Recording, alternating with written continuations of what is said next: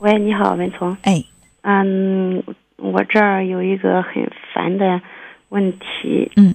呃，就是我儿子哈，呃，结婚了得一年多了，啊，他的婚姻一直不好，两个人老吵架。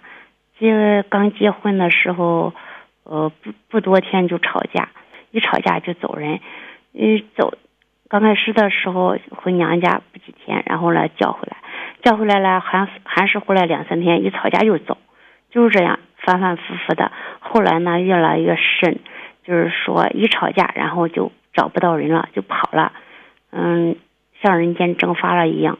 去他娘家找也找不到，到处都找不到，打电话也不接。问去他娘家找他爸他妈都说不知道去哪儿了，一直持续到现在，就是每次持续到现现在就是。呃，去年的时候是是那个哈，春天的时候吵一架，然后就走了，一直走到秋天的时候，这好不容易把他叫回来，叫回来了，回来又过两三天，一吵架又走了，这又走又到到年前那一会儿，然后呢，他跑来跑去，好像没地儿去了吧，这又打电话说回来，回来就回来吧，去我儿子那儿了，住了三天，又说想他妈了，又回他妈家了，直到到过年。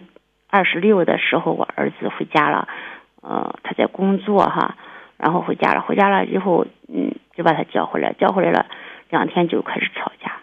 这过年的时候吵架了是没走，但是呢，每天就是还是出去跑，出去跑就是晚上就回来。这到了大年初二的时候就走了，走了就再也不回来了。首先想问你的问题是在生活上，嗯，或者说在这个心理上，你儿子对你的依赖感强不强？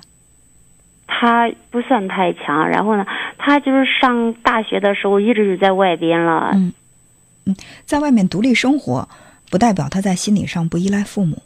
他不大依赖父母，不大依赖父母。嗯嗯。呃，那对于这个问题，呃，他这妻子说走就走，一走几个月不回来，嗯，你儿子是怎么来看的？那儿子当初的时候，像去年的时候，他哭呀闹呀，说，嗯。说妈，你看我这结过婚了，像没结婚的人一样，我可这该怎么办呢？我说那不行的话，那就算了呗，是吧？嗯。那有什么办法？你人家不回来，那你有什么办法呢？是不是？嗯。这过年的时候又吵架。嗯嗯，那你刚才说到的这个哭和闹是儿子吗？对呀。所以我刚才问到的第一个问题是，孩子在心理上对你的依赖大不大？我觉得，呃，如果说不是一个在情感上对母亲依赖非常强的。呃，孩子，他不会在结过婚以后还用哭闹这样的行为来跟母亲交流。他就是他不是哭闹，有一次他就是非常的烦，他觉得他一个人嘛，他结过婚了还是一个人，你觉得难受不难受啊？是吧？啊，一个人很孤单的呀，一个人很孤单的，他就觉得那一次真的很伤心，很伤心的，他就是那样说该怎么办？呃，这个问题从两方面来看，嗯，先说你的这个儿媳妇儿，其实人你发现没有固定的行为模式，嗯，就是这个人他做什么事情习惯用什么样的方法，嗯，他会一直坚持自己的习惯，他有的时候是下意识的，他自己都没感觉，他就坚持这样，小孩也是如此，比如说一个小孩在对家长提出要求的时候，家长不答应，他就在地上打滚儿。这会成为他的习惯。但凡家长不满足他的要求，他都会满地打滚。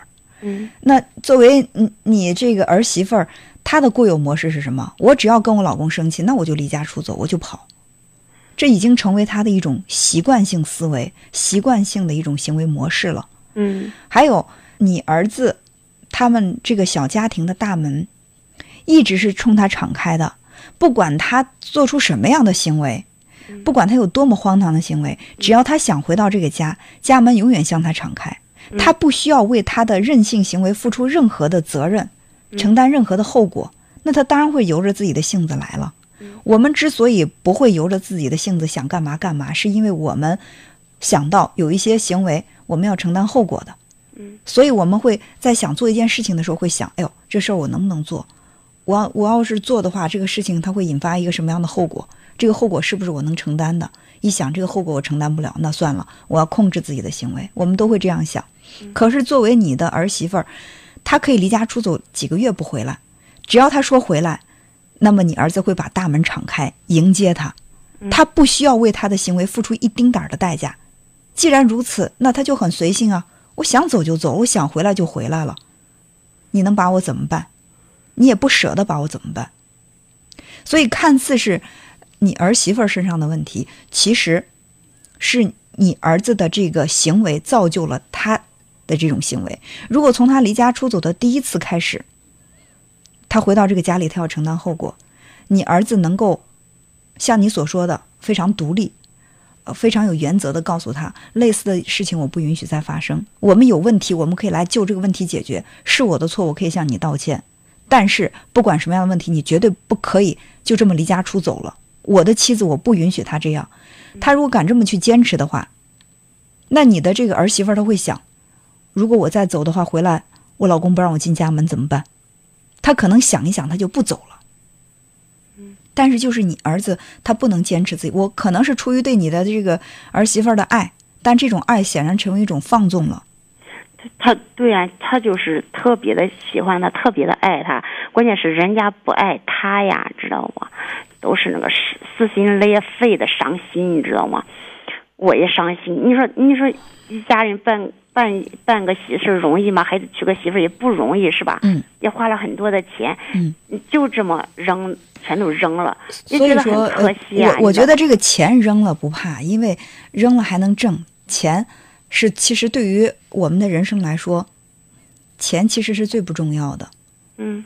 但是，人的感情如果一旦被伤透了，从此以后，你的儿子对所有的感情都怀疑。他跟这个女孩分开以后，他再也不相信其他异性。他的感情生活从此以后再也不会有什么其他的东西，就是把心门永远紧紧的关住。那我觉得比钱更可怕，因为人的这种能量。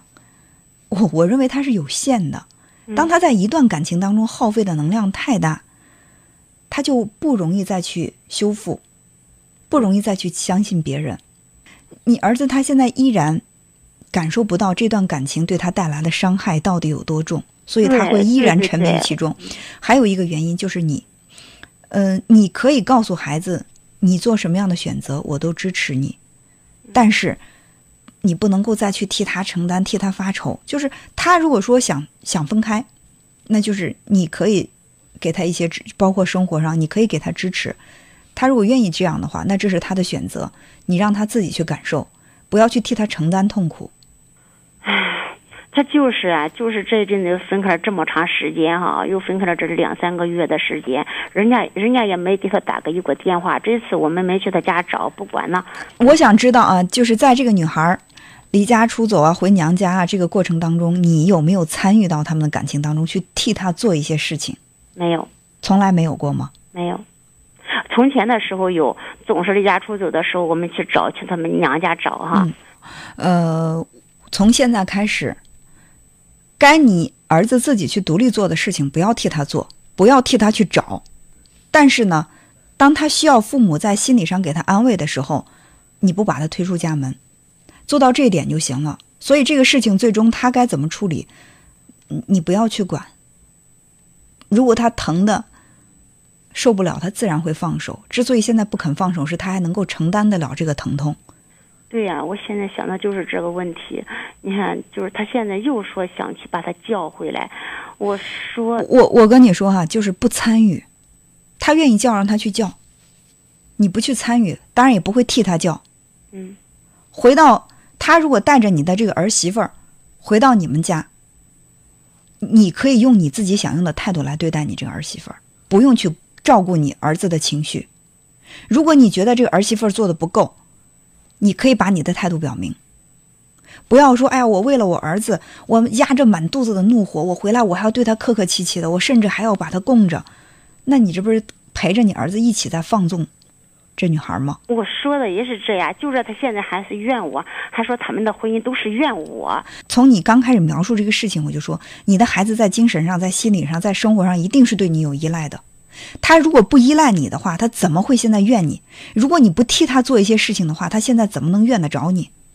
从此以后，放手吧，不要再参与他们的事情，这是最好的做法，也是让你孩子成长的一个最好的做法。如果你依然这样陪着他去去他娘家找啊，去这样那样啊，去帮他笼络这这层关系啊，拢不成他怪你，拢成了以后日子过不长，他还是怪你。